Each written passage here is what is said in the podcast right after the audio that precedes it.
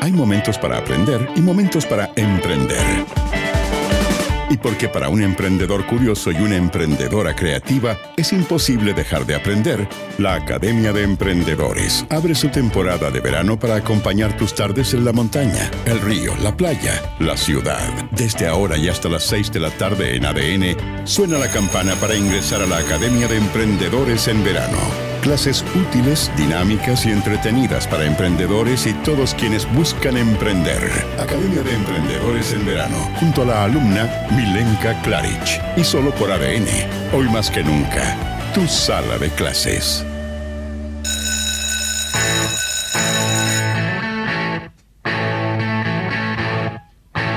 Ya sonó el timbre y nos conectamos con el profesor más rockero de la academia.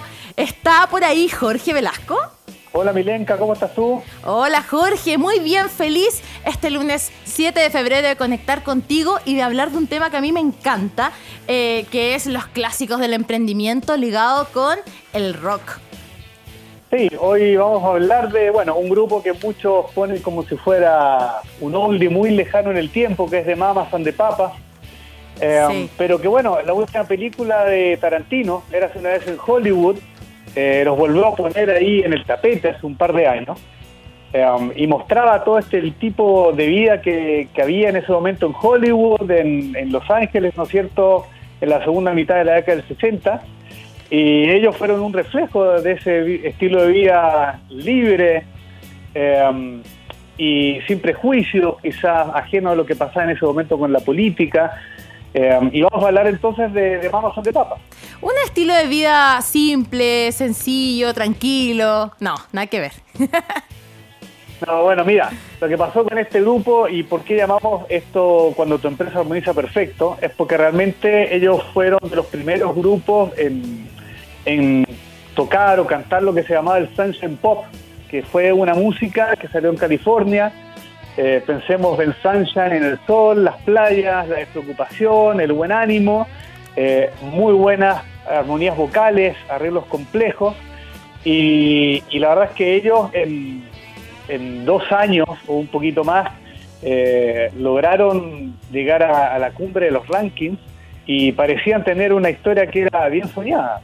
Sí, yo estuve investigando un poco cuando supe que me iba a tocar estar con este profesor, eh, Jorge, y justamente del 62 al 65 eh, pudieron sacar en tres años cinco discos.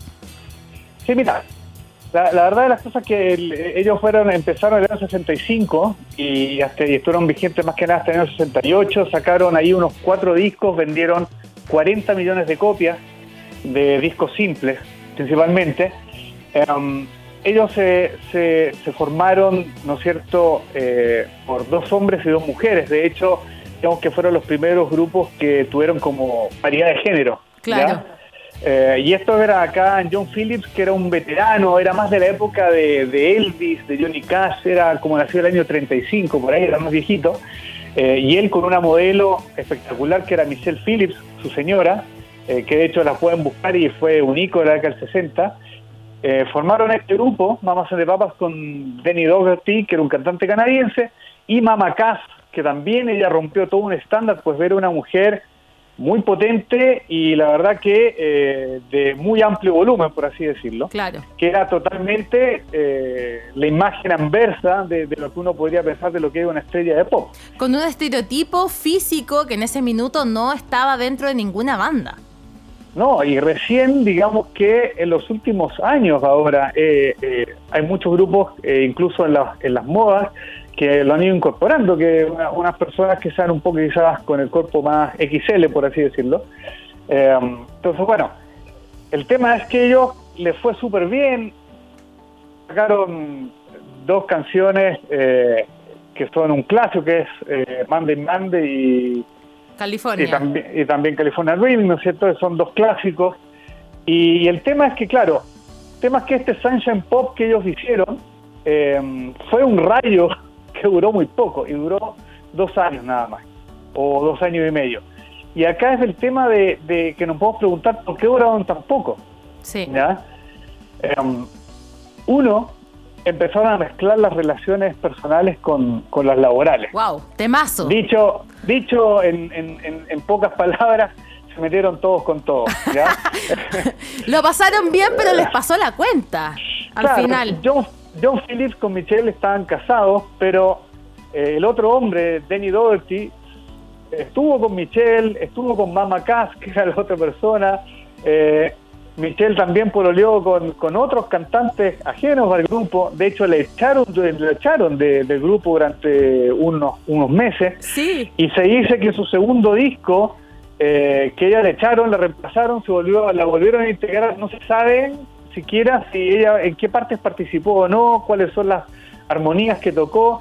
Eh, la cosa fue bastante complicada. y el otro tema que también es importante, que puede sonar como muy cliché hoy, pero estuvo el tema del, del abuso de del alcohol y de las drogas, que básicamente lo que se puede decir es que en el corto plazo pueden pasar, puede ser útil, como quiera verse, pero no es sostenible en el tiempo. Eh, de hecho, eh, alguno de ellos dijo, estábamos tan borrachos que no podíamos reaccionar frente a todo ese desorden que teníamos. Y, y, en eso cuando viene el, están en este pic, eh, organizan eh, un, un, hito que está vinculado con ellos, que es el Festival de Monterrey.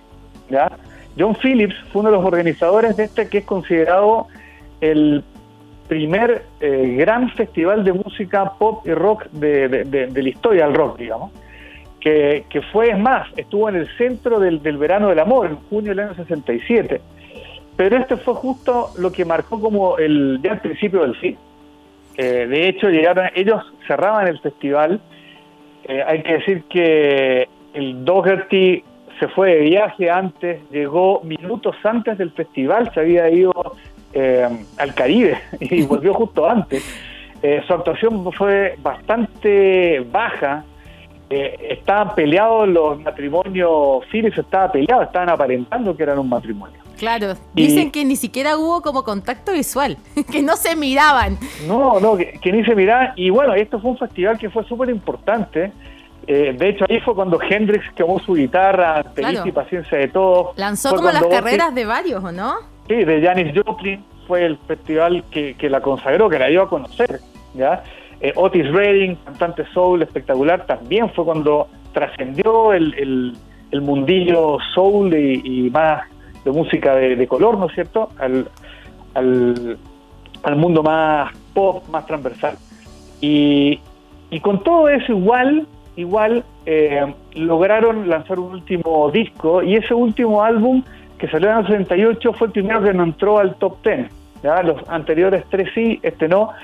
Y, ahí lo que pasó fue algo muy interesante, que eh, como se dice ahora, el mundo cambió Sí. Eh, ahí hemos pasado del verano del amor al asesinato de Robert Kennedy, de Martin Luther King, em, a problemas raciales y en Vietnam que eran bien, bien complejos.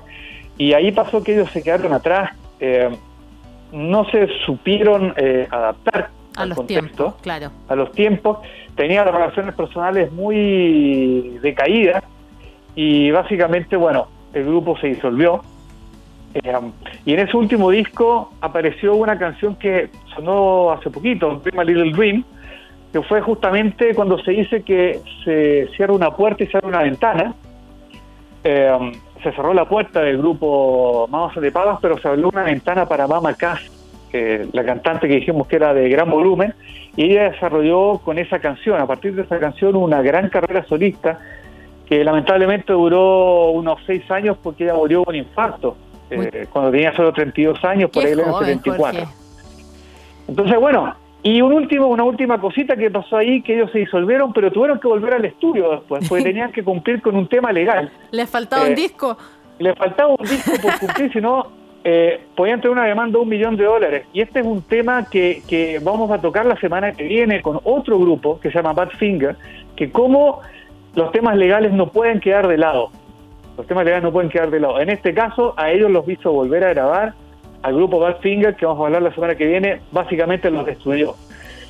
Y, un último tema que quiero tocar acá es que cómo el, todo puede ser, más que, puede ser más que la suma de las partes. De hecho, cada uno de estos integrantes eh, nunca más volvió a ser el mismo. Dijimos que Mama Cass sí tuvo una destacada carrera, pero que no llegó al nivel del grupo. El Dougherty grabó un par de discos y después se retiró del negocio. Michelle Phillips fue una mujer capaz de reformularse y dedicó a tener una relativamente exitosa carrera de actriz. Y John Phillips, el líder, el creador, ¿no es cierto?, el impulsor, eh, um, empezó muy bien, sacó por ahí un buen disco, pero tuvo un problema. Imagínate cuál fue el problema que tuvo. Alcohol y drogas. Algo así. Se, topó con Keith Richards, el guitarrista de los Rolling Stones, se hizo muy amigo de él y por lo tanto se hizo muy amigo de la heroína. Y, el tipo básicamente se perdió, nunca más sacó un disco en vida. Eh, sí logró sacar una canción muy conocida para muchos, que es la canción Cocomo. No sé si te suena en alguna parte. No. Eh, la verdad es la canción, Es la canción emblema de la película Cocktail con Tom Cruise y, que la cantaban los Beach Boys ahí a finales de la década del 80, cuando ahí Tom Cruise pasaba, estaba detrás de la barra. Eh, también para que la revisen por ahí, ¿cierto? La vamos a, la vamos a anotar. Oye, Jorge, me, llama mucho la atención porque eh, son un grupo, como tú bien decías, eh, donde eh, en conjunto son magníficos, separados ninguno logró proliferar con su carrera, pero los problemas que tuvieron del corazón, de que todos se metían con todos, el abuso del alcohol y las drogas, no es algo ajeno a tantas otras bandas. ¿Qué pasó aquí? Yo creo que acá ellos en el fondo hicieron un, no supieron manejarlo, hicieron un concentrado de todo. Eh, um, a, diferencia de grupos como Fleetwood Mac, que hablamos la vez pasada, ellos fueron capaces de ser profesionales. O sea, decir, ok, podemos tener problemas, pero podemos manejar esto, dejarlo a un costado y salir adelante. En este caso ellos no pudieron hacerlo. Eh, yo diría, en mi opinión, mirando cincuenta y tantos años después de lo que fue, le faltó un poquito de profesionalismo. Claro. O quizás faltó que alguien también los guiara, quizás no eran capaces ellos solos de hacerlo. Les pudo haber faltado un manager. Y, lo que sí me queda claro, quizás otra cosa que puede ser una obviedad, pero que pero el, viejo refrán griego, eh, mente sana en cuerpo sano, yo creo que acá también aplica. O sea, si el cuerpo no está sano, eh, no puede ser la claridad mental. Exacto. Y, eso es vital para poder seguir adelante eh, de manera sostenible en el tiempo. Y eso que aplica a todos los tipos de grupos, de emprendimientos y de empresas. Muchas gracias Jorge Velasco por haber estado con nosotros. Pueden seguirlo en su Instagram, arroba rock en cuarentena. Listo. Chao, Dominka, que muy bien. Chao, nos escuchamos la próxima semana. Chao, chao. Chao, chao. En ADN, formas parte de la Academia de Emprendedores Banco de Chile.